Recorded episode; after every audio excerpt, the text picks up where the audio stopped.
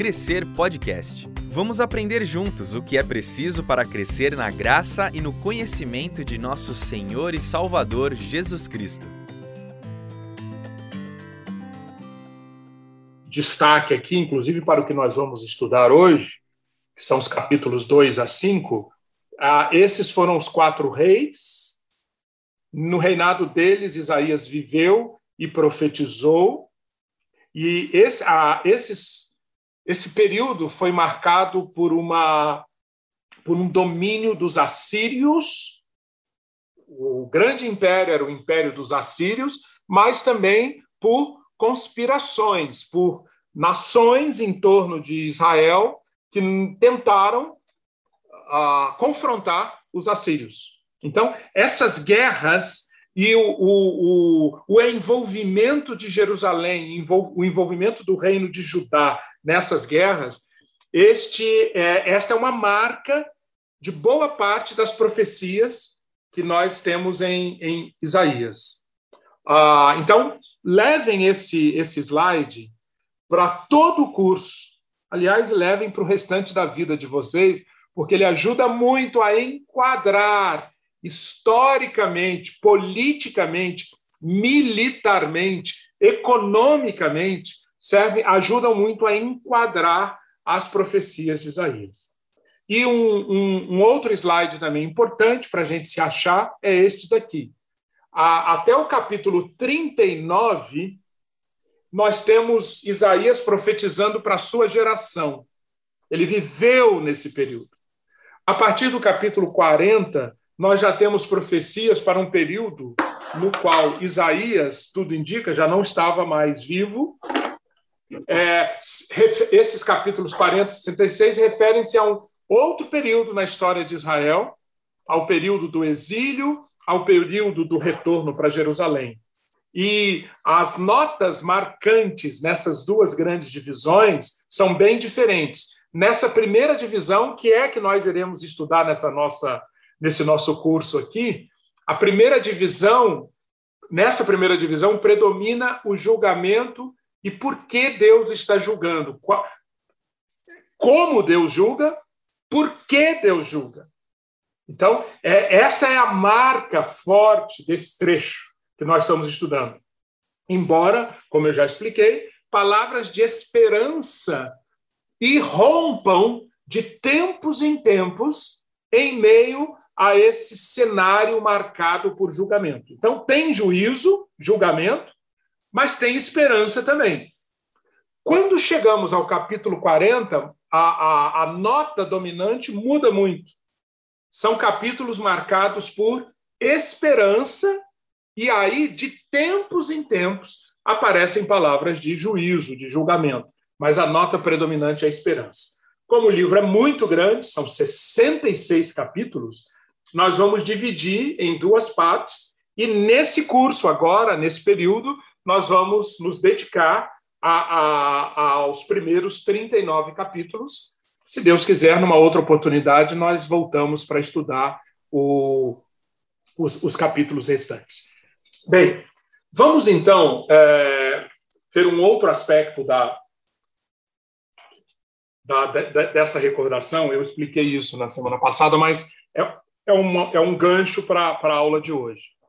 Vamos lá. A primeira grande questão que aparece no livro de Isaías é como um povo tão pecador e corrupto pode se tornar servo de Deus. Já vimos que tornar servo de Deus é salvação. Resgatar esse propósito para a nossa vida, isso é salvação. Mas quando Isaías mostra a, a condição do povo tão pecador e tão corrompido, essa grande questão precisa ser encarada. E essa questão é o que predomina esse, nesse trecho de, dos capítulos 1 a 5, que nós vamos estudar hoje, os capítulos 2 a 5. Ou seja, você vai ver que praticamente em todo o capítulo, exceto no capítulo 4, mas em todos os outros, a gente, o que predomina é o cheiro de pecado. O que predomina é aquele odor de corrupção. Pecado, corrupção, desvio, mau cheiro. É o que é, é, o que é apresentado nesse trecho que vai até o capítulo 5. Por quê? Porque Isaías, de fato, está apresentando aqui quão grande é esse problema, quão enorme é a problemática que está sendo tratada no livro. E é por isto que nesta porção é, a, a, a palavra profética de Isaías, nesse trecho, é tão governada por julgamento, julgamento, julgamento, julgamento. Porque ele está como que abrindo um organismo doente, enfermo, e mostrando por dentro esses focos da enfermidade, da doença. E a conclusão não pode ser outra. Para acontecer salvação aqui nesse organismo, é preciso fazer uma cirurgia, é preciso extirpar, é preciso um trabalho profundo. Justiça, julgamento. E isto preparando o terreno para o capítulo que é o capítulo provavelmente mais conhecido de Isaías, com razão, que é o capítulo que mostra a solucionática, o capítulo 6. Então, nós estudaremos, se Deus quiser, domingo que vem, capítulo 6. Essa semana, vocês já vão começar a receber mais para o final da semana os áudios do capítulo 6, mas ao estudarem o capítulo 5, perdão, ao estudarem os capítulos 1 a 5, estudem com essa mentalidade. Isaías está preparando o terreno para que, com esse terreno, com esse pano de fundo, nós entendamos melhor o que foi aquele grito do profeta: ai de mim, ai de mim, eu vou perecer, porque eu sou um homem de lábios impuros e habito no meio de um povo de lábios impuros. Esse ai de mim de Isaías, lá no capítulo 6, ele é dissecado, ele é enxergado em detalhes aqui nessa porção que vai até o capítulo 5. E aqui nós já temos uma, uma lição muito importante do livro de Isaías.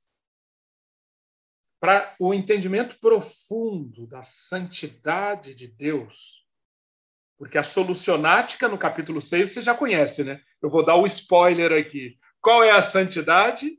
Desculpe. Qual é a solucionática? A experiência do, do contato com o santo de Israel. Né?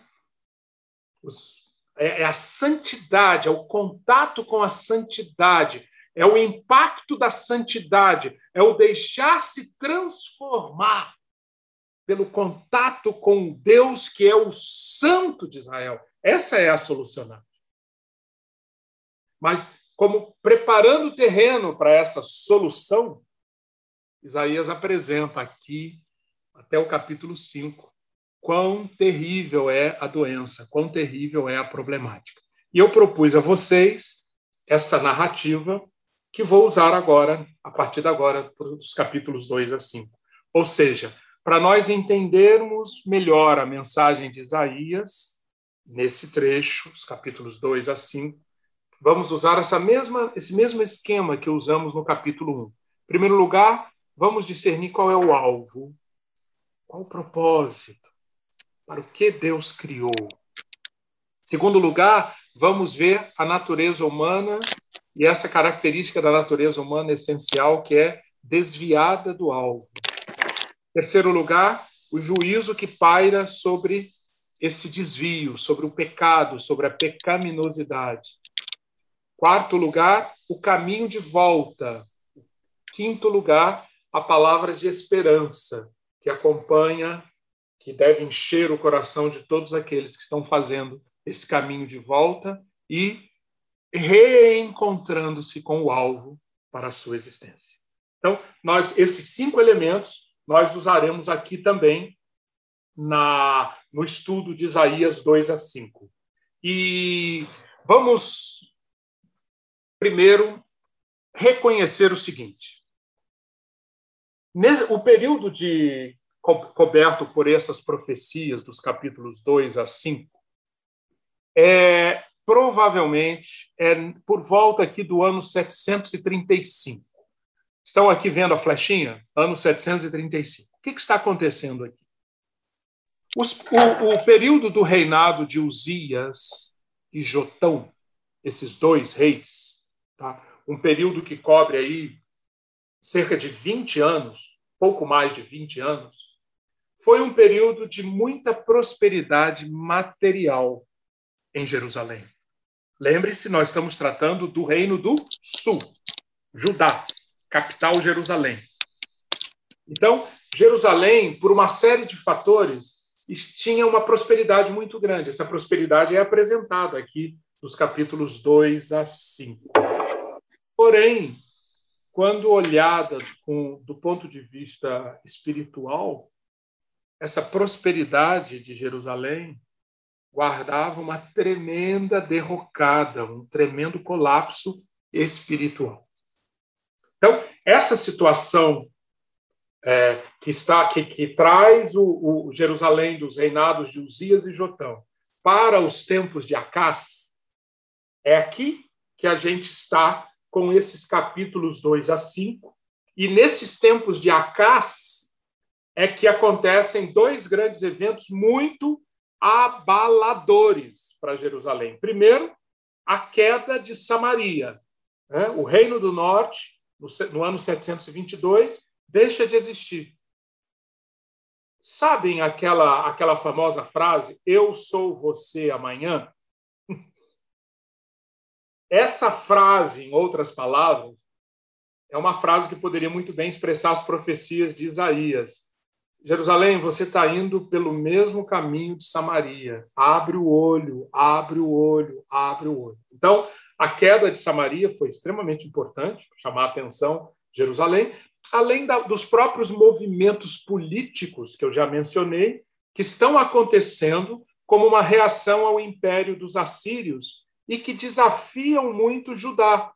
Acás, particularmente, foi um rei muito desafiado, porque ele foi chamado para fazer parte de conspirações contra a Síria, e isso acabou servindo de um instrumento para fazer com que aquela aquele desvio de Deus, aquele pecado, a idolatria, a opressão, a injustiça social, a ganância, a luxúria, tudo isso que já estava presente ali na sociedade de Jerusalém, agora com essas ameaças aqui políticas, militares, acabam se transformando num, numa série de, é, de, de idolatrias. O povo de Jerusalém acaba recorrendo a outros deuses, a ídolos, deixando claro que a confiança deles não estava no Senhor. E é este é o ponto da profecia de Isaías. Lembram-se? A, a, a, grande pergunta é: em quem vocês confiam? Em quem vocês estão colocando a sua confiança? Quando a situação começa a complicar para eles, quando eles passam por diversos tipos de diversos tipos de estresse, essa questão de em quem eles confiam vem à tona com muita, muita clareza. Isaías explora isso e apresenta as suas profecias exatamente para trazer isso à tona. Muito bem.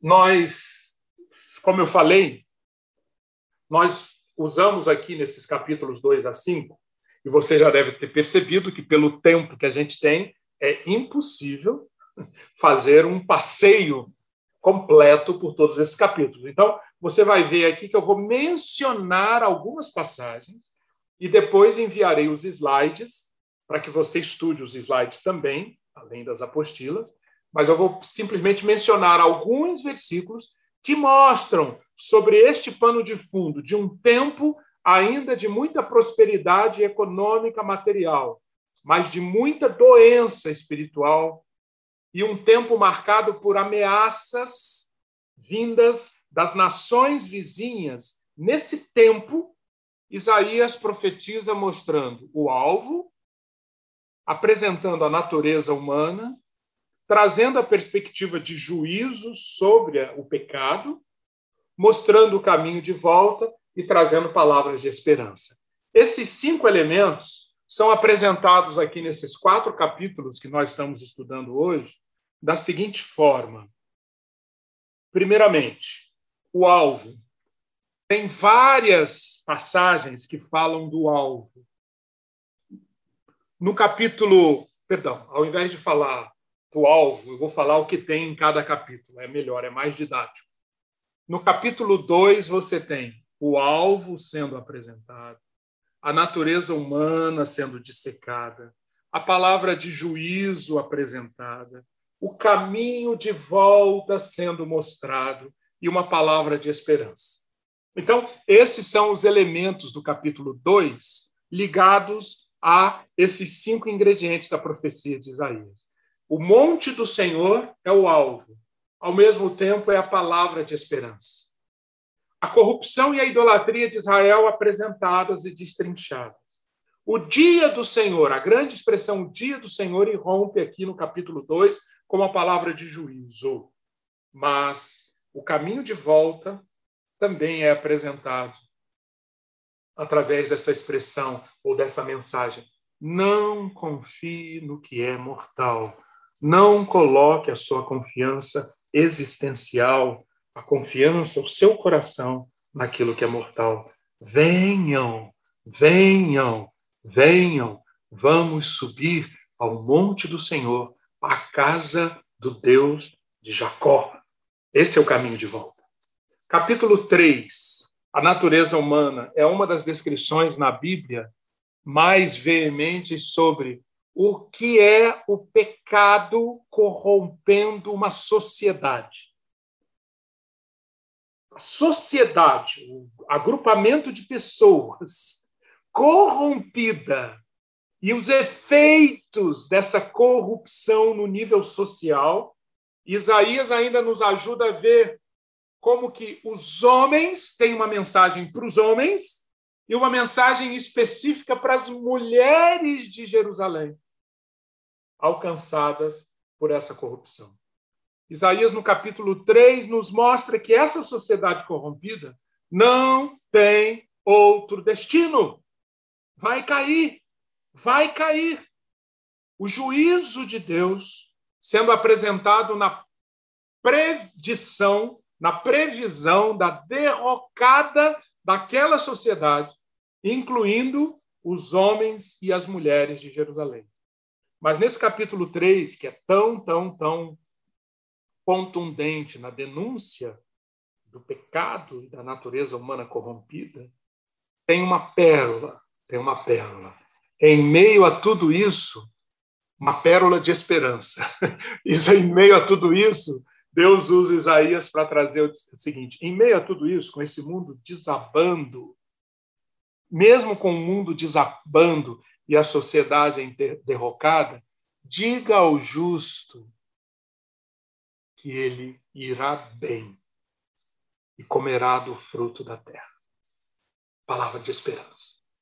Quando vamos ao capítulo 4, capítulo 4, ele é basicamente tomado por uma palavra de. Cadê? Por que não quer passar? Ah, sim. É o capítulo 4, ele é basicamente todo tomado por uma palavra de esperança. E aqui nós temos a lindíssima, belíssima descrição do reinado, do renovo do Senhor. Esse é aquele trecho em que é um daqueles trechos em que a poesia de Isaías fica a serviço desse seu papel de aquecer o nosso coração, encher o nosso coração de esperança quanto a, a, a, ao futuro reservado para o povo de Deus. O reinado do renovo do Senhor é apresentado aqui. E no capítulo 5, capítulo pesado também, muito pesado. Por quê? Ao mesmo tempo em que Isaías apresenta o alvo, e, e aqui de novo, dentro das figuras poéticas maravilhosas de Isaías, Isaías enxerga, usa a figura da vinha, um vinhedo, um vinhedo construído por Deus. E ele fez isso com um alvo em mente. Mas aquele vinhedo, preparado da melhor maneira, só deu uvas bravas, uvas não aproveitáveis, nem para comer, nem para beber na forma de vinho. Resultado: o juízo está a caminho sobre aquela vinha. Esse juízo virá na forma de seis ais, seis lamentos sobre Jerusalém. No capítulo 5, Isaías também nos mostra que existe um caminho, um caminho de volta. E as uvas boas, os frutos bons da justiça e da retidão são apresentados aqui com significando que a Deus, Deus, apesar do juízo, isso sempre está presente na profecia de Isaías, apesar do juízo que virá, esse juízo nunca é um juízo que destrói tudo. Nunca é um juízo que tem a última palavra. Nunca. É um juízo que julga, pesa, castiga aquilo que chegou a um ponto de não retorno e que, se não for tratado, vai de fato ser um obstáculo para Deus cumprir o seu plano, seguir o seu projeto. Deus tem paciência, Deus espera, mas chega um ponto em que o juízo tem que vir. Mas o juízo vem nunca para dar a palavra definitiva. O juízo vem para tratar aquilo que precisa ser tratado, para que a história de salvação siga seu curso. É, é com esse aspecto que nós precisamos ver o, o, o juízo tão presente no, no, nas profecias de Isaías. Vamos então aqui rapidamente, nós temos só 20 minutos para acompanharmos esses elementos que aparecem aqui no, no, nos quatro capítulos, 2, 3, 4 e 5, apresentando os cinco elementos o alvo, a natureza, o juízo, o caminho de volta e a esperança. Gente, eu falei muito até aqui, né? Não sei se vocês. Né? Talvez seja a hora de dar um. Alguém quer fazer algum comentário a essa altura do campeonato?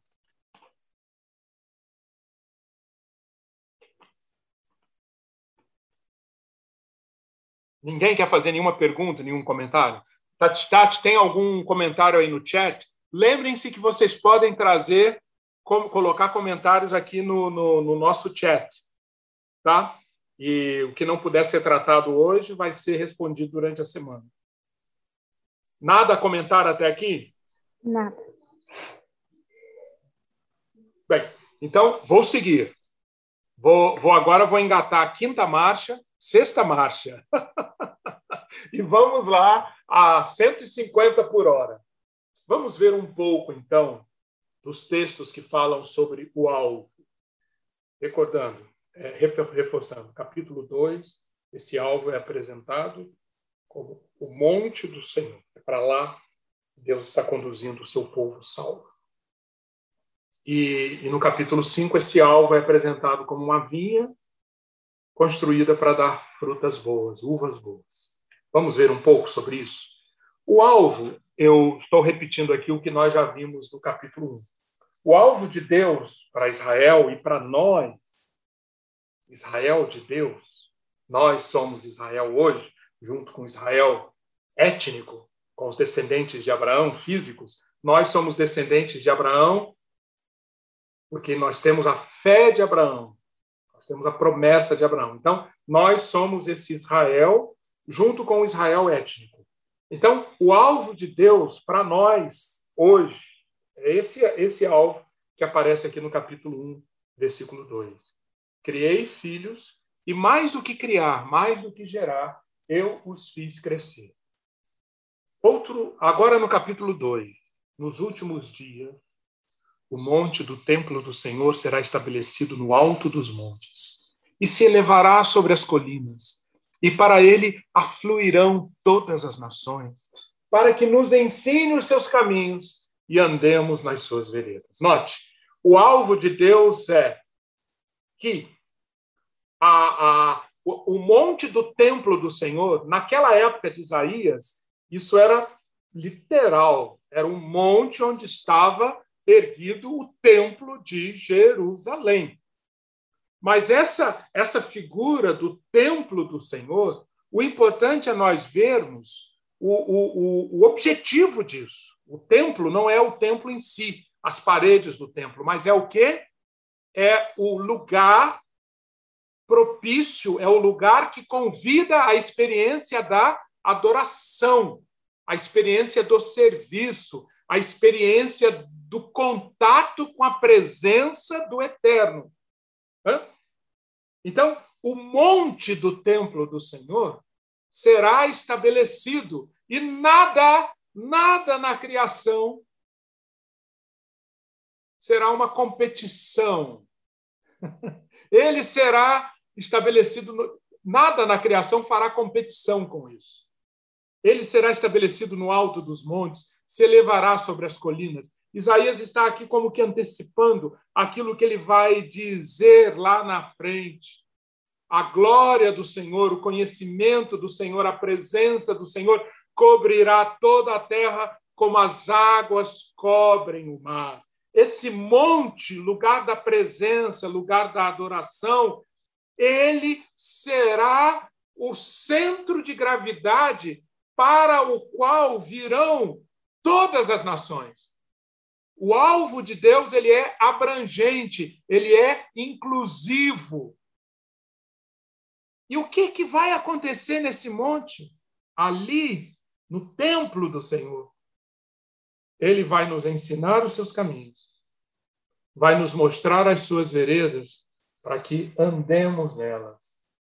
De Sião sairá a lei e a palavra do Senhor de Jerusalém. Ou seja, a, a, a experiência nesse monte, a experiência nesse tempo, vai ter, vai sim, sim, ter o contato com a presença de Deus, vai ser sim a experiência da adoração, mas será também uma experiência de aprender a viver, a existir no mundo da ordem estabelecida por Deus. Atenção, vou repetir no mundo da ordem restabelecida por Deus. E essa ordem tem um objetivo, tem um propósito: vida. Ordem, colocar em ordem aquilo que colapsou, aquilo que se desorganizou por conta do pecado, colocar isso em ordem para o quê? Para o desfrute da vida. Nós precisamos dos caminhos nós precisamos das veredas para isso. E isso será aprendido de Sião. Sião é Jerusalém. Sião, aqui, é o, o, lugar de onde está a presença de Deus, onde está o templo do Senhor. Lá sairá a lei e a palavra. A lei e a palavra, veja sempre com esse aspecto. Aquilo que traz ordem, aquilo que vence o caos Certo? Esse é o alvo. É a isso que Isaías está chamando. Um uma outra forma de falar do alvo, sabe qual é? No capítulo 5, Isaías usa a figura de uma videira, como eu já falei, uma vinha. E essa descrição de Deus preparando a sua vinha, gente, não percam não percam, não deixem de desfrutar o capítulo 5. Vejam como Isaías descreve Deus preparando a vinha. Lá no capítulo 1, se lembram? Eu criei filhos e os fiz crescer. Né? Num dia dos pais como hoje, esse aspecto de Deus, não só como gerador, mas como um pai que zela pelo crescimento, não só como alguém que compra um terreno faz algumas obras básicas e deixa a vinha surgir. Não, não. O meu amado, diz Isaías, diz Isaías, criou uma vinha, escolheu um local mais adequado, colina fértil. Ele preparou a terra, tirando as pedras. Ele escolheu, ele selecionou as melhores sementes, as sementes com excelência, e plantou as melhores mudas de videira. Que bela descrição do trabalho de um pai aqui, concordam? Só que com a analogia da vinha. Olha só, olha o cuidado. Naquela época, o eu não sei hoje, o Luizão lá em Erechim deve saber porque ele está perto das, não, aqui também, né? Nós temos vinhas, eu esqueci, nós estamos em vinhedo. Mas, enfim, é, eu não sei como, qual a técnica de, de, de, de, de vinha hoje, mas naquela época, o dono da vinha esperava dois anos entre semear e colher. E aqui, o cuidado desse dono da vinha é tão grande que sabe o que, que ele faz? Depois que ele preparou o terreno, escolheu a colina fértil, cavou a terra, plantou as sementes, ele sabe que essa vinha precisa ser protegida. E que depois, quando as uvas aparecerem, ele precisaria de um local apropriado para transformar as uvas em vinho. Então, sabe o que ele faz durante aqueles dois anos? Ele constrói uma torre. A torre é para proteger a vinha. E faz também um lagar. O lagar era o lugar de amassar as uvas para sair o vinho. Que descrição magnífica de um Deus que não apenas gera, mas faz crescer, cuida de todas as condições para quê? Para que o povo dele dê uvas boas. Esse é o quadro. Esse é o alvo. Agora, vamos para a segunda parte. A natureza humana. Esse é o quadro do alvo de Deus. E a natureza humana? Ah, aqui. Preparem seus corações, porque é, é, é, é, é forte. No capítulo 2, Isaías apresenta o perfil dos habitantes de Jerusalém. E essa descrição do perfil deles, ela pode ser sintetizada em duas palavras. Eles estão cheios de, eles estão elevados, eles se sentem elevados. Essas são duas palavras que você pode procurar aí no capítulo 2, você vai encontrar esse, essas ideias dos cheios e elevados muito presentes em todo o capítulo 2. Cheios de quê? Por exemplo, versículos 6 a 8.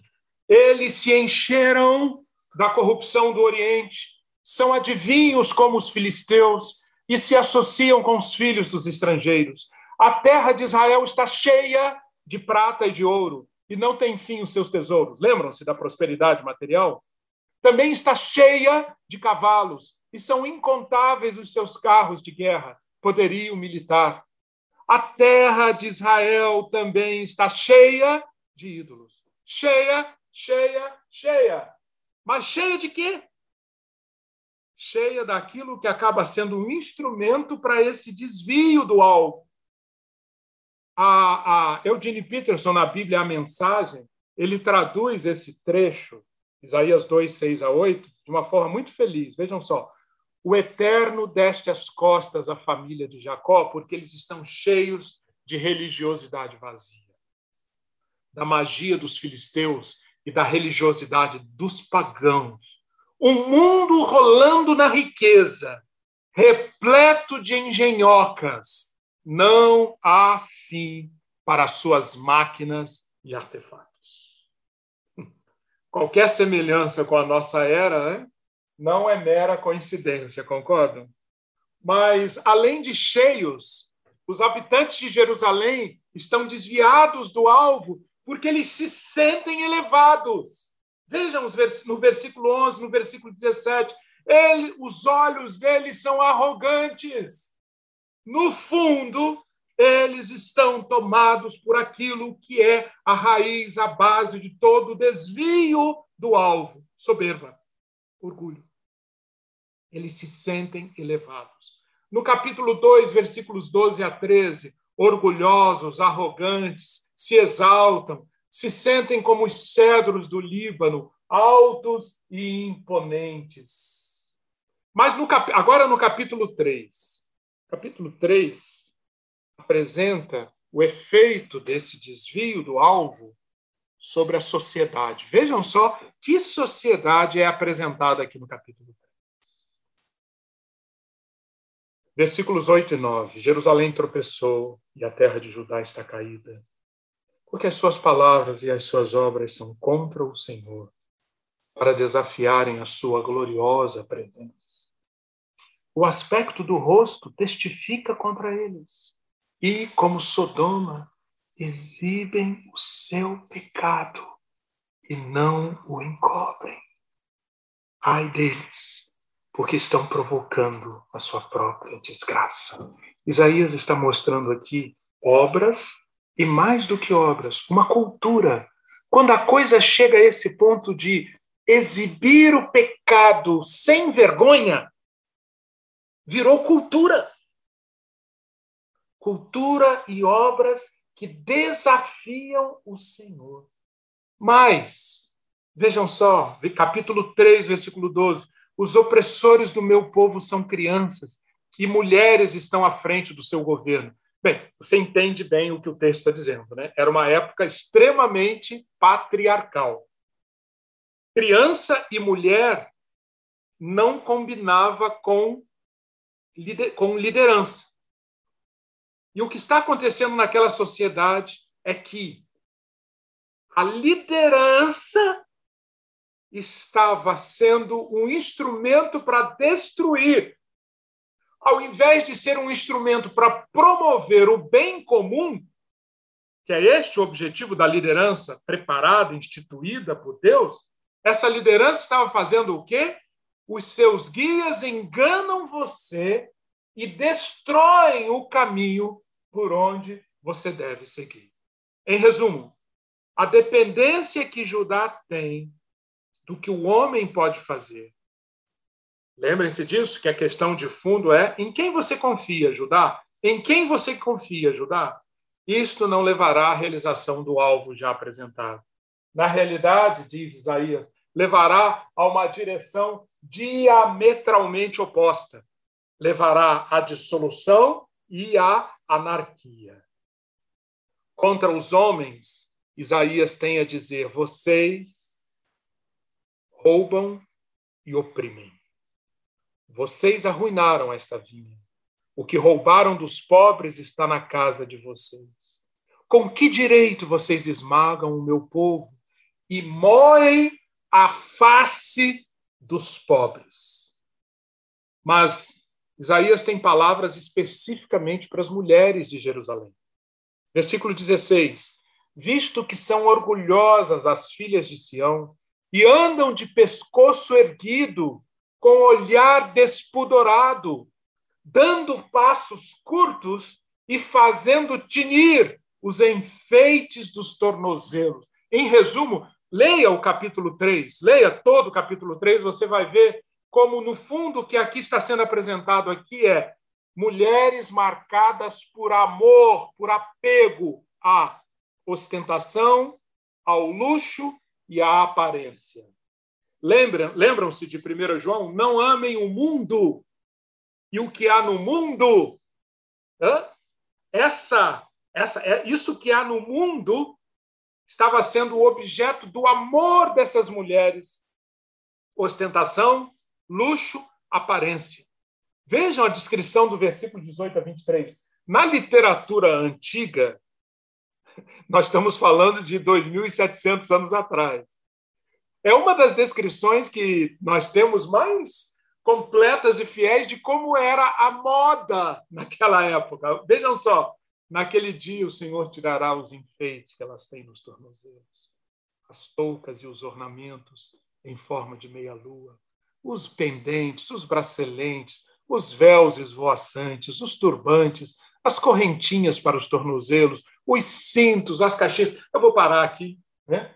Tomara que você leia e veja como que, de fato, né, mudam-se, muda a época, mas o amor ao mundo e ao que há no mundo, a soberba da vida, a ostentação das riquezas, está tudo da mesma maneira, só que no ano 700 antes de Cristo. Era essa.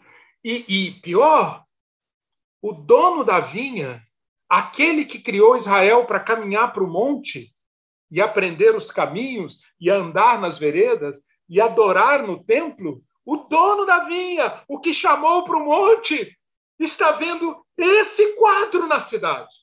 É assim. É assim que está a sociedade de Jerusalém.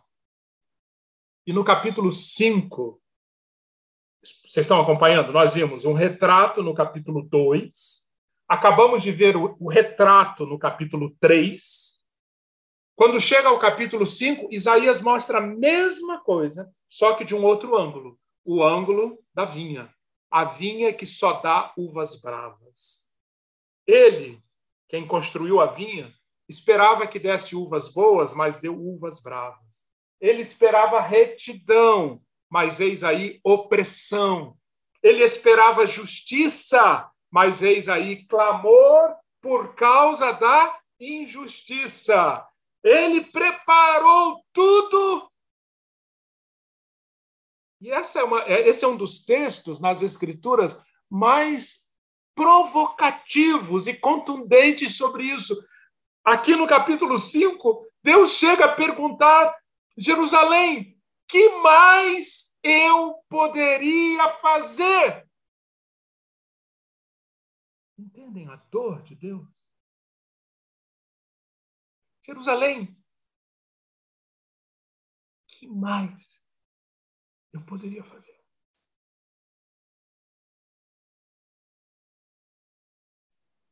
Tudo foi providenciado para que saíssem uvas boas. Mas o que aconteceu? A colheita é de uvas amargas, uvas bravas, uvas imprestáveis, uvas que não atingem o alvo. Isaías apresenta seis tipos de uvas bravas.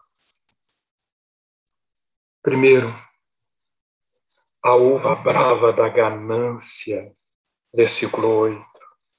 Ai dos que ajuntam casas e mais casas, reúnem para si campos e mais campos, até que não haja mais lugar e ficam como únicos moradores no meio da terra. Surgiu uma classe rica que voltou sua atenção mais para o prazer e para satisfazer os seus desejos em todo mundo e em todos os tempos, isso sempre esteve presente. Pessoas movidas pelo desejo de possuir cada vez mais. E então, gastar o que possuem cada vez mais. Para quê? Para agradar a si mesmo. Isaías coloca aqui o dedo nessa ferida, apontando que, no fundo, isso denuncia o profundo vazio, vazio no coração de quem está entregue, de quem produz a uva brava da ganância e a uva brava do hedonismo. Prazer, prazer, prazer. Veja, acumular, acumular, acumular, para quê? Para gastar, para gastar, para gastar naquilo que vai fazer com que a vida passe atendendo os meus desejos. Versículo 11. Ai dos que se levantam pela manhã para logo se embriagar e continuam até alta noite, até que o vinho os esquente. Liras e harpas, tamborins e flautas e vinho não faltam nos seus banquetes. Porém, não consideram os feitos do Senhor, nem olham para as obras das suas mãos. Terceira uva brava, cinismo. O que, que é aqui?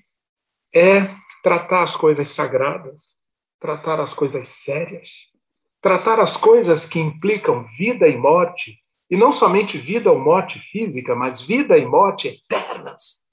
Tratar isso com leviandade, com cinismo.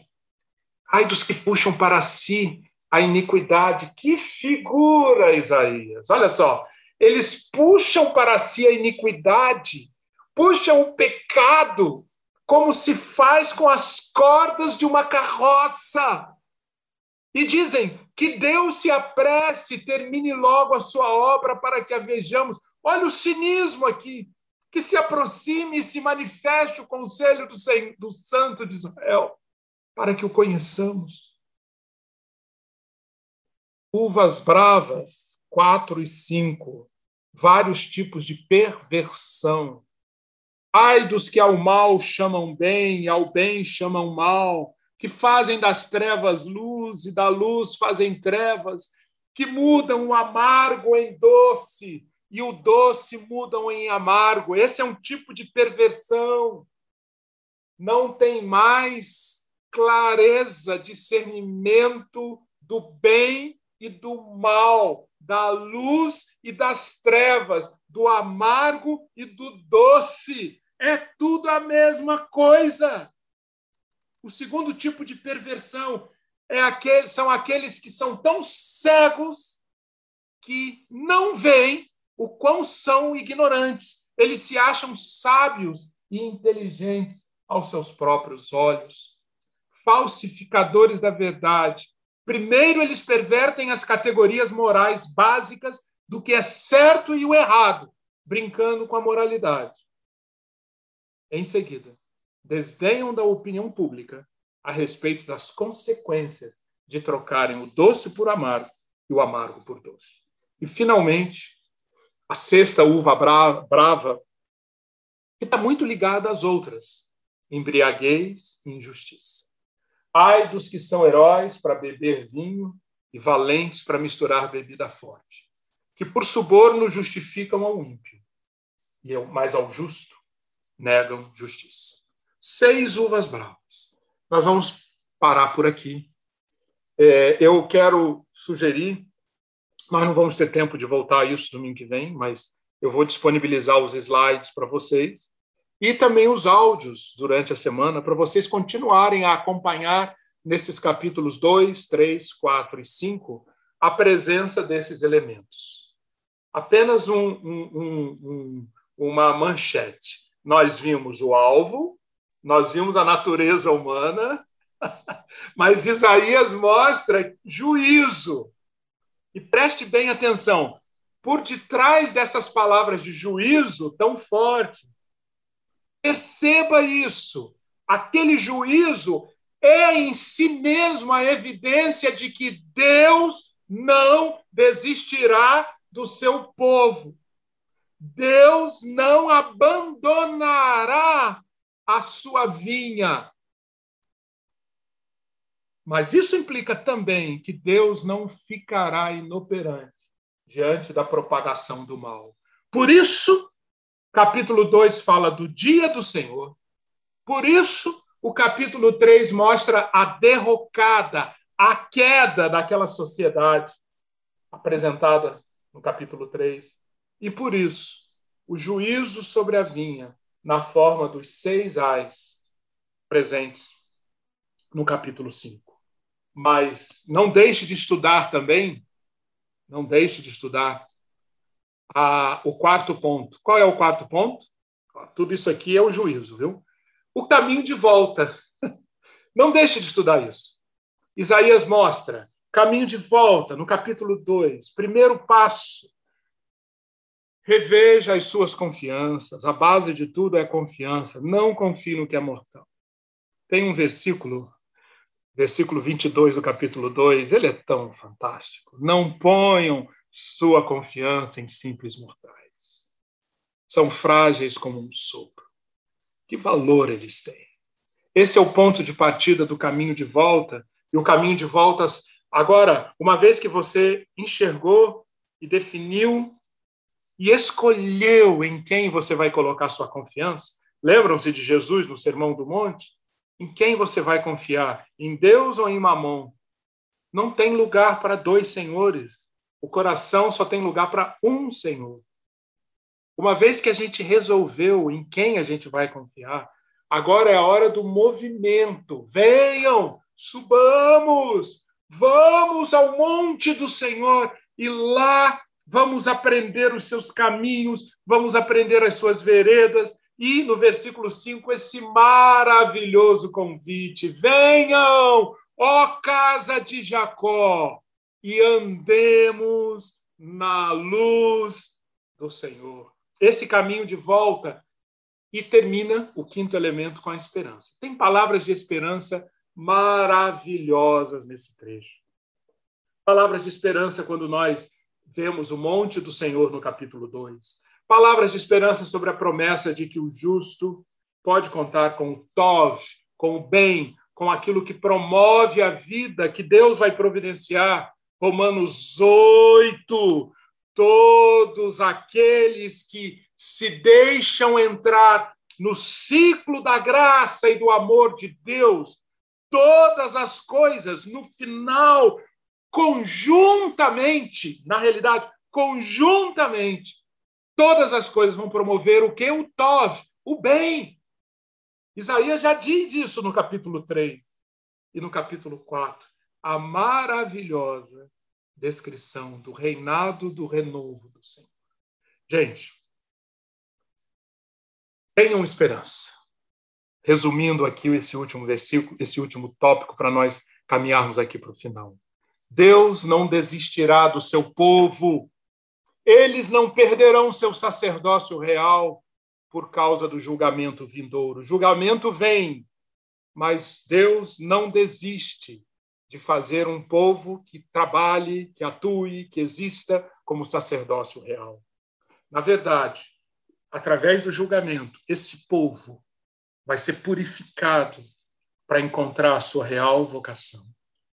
Deus promete que ele vai manter um remanescente, um renovo, um broto, um ramo, nunca desaparecerá.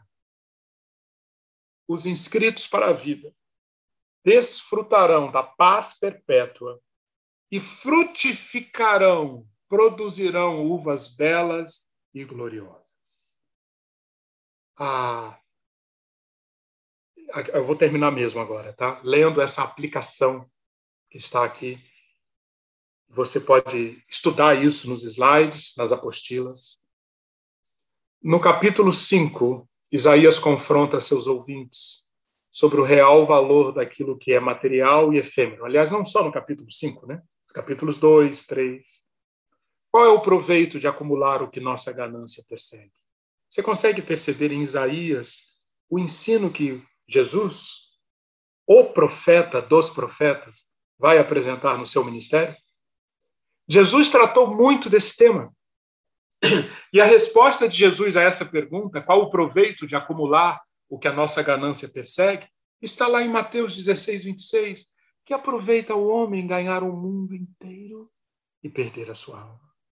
A cobiça, nós vimos aqui o ai da cobiça, né? a doença da cobiça. Paulo fala recorrentemente de cobiça. Paulo enxerga que cobiça é o cerne da idolatria. Colossenses 3:5. Ao longo dos séculos, como nos tempos de Isaías, as gerações duvidam que Deus realmente esteja ativo no mundo. Cinismo, perversão, e imaginam que são mais capazes de determinar o que é realmente certo e errado do que ele. O resultado é uma perversão onde os valores são invertidos. A libertinagem é mais honrosa do que a coragem. A embriaguez é preferível à sobriedade. Os ímpios são declarados inocentes. Quantas vezes acontece isso, né? enquanto os justos são condenados? Para tal vinha, a destruição é o único resultado possível. Por isso se acende a ira do Senhor, diz Isaías. Os ímpios habitantes de Jerusalém perecerão tão súbita e totalmente que será como uma planta cujas raízes murcham e cujos botões são soprados para longe como pó, de forma que nada resta dela.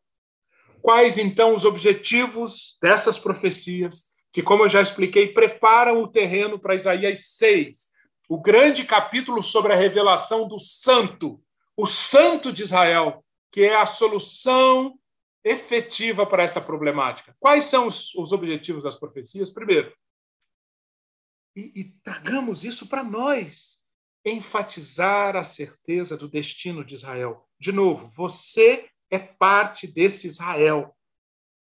Qualquer que seja o presente, por mais sombrio que seja o futuro imediato, o futuro distante acena para os judeus de Isaías viverem sob a sua luz certa. Para nós, povo de Deus hoje, vivermos na luz certa. Venham e andemos na luz do Senhor. Isaías também escreveu com uma função motivacional. Por quê? Porque o que poderia convencer as pessoas daquela época a viverem uma vida de fidelidade e retidão? Clareza quanto ao julgamento. Sim, vocês serão punidos. Mas clareza também sobre a promessa de redenção.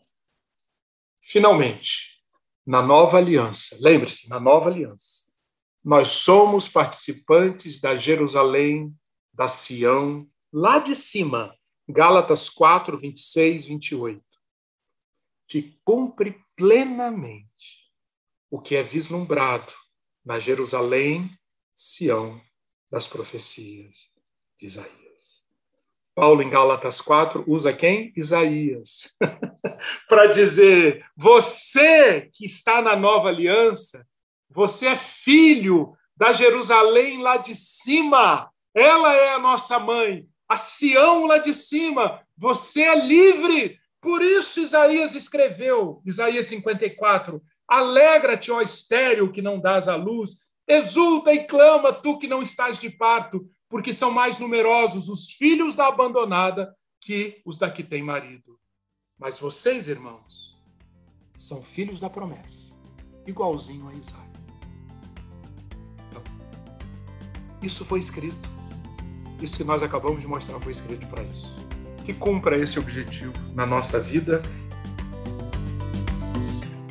Você ouviu Crescer Podcast, uma produção do Ministério de Educação Cristã da Ibaviva. Ajude a divulgar esse podcast. Siga a nossa página no Instagram e compartilhe educação.ibaviva.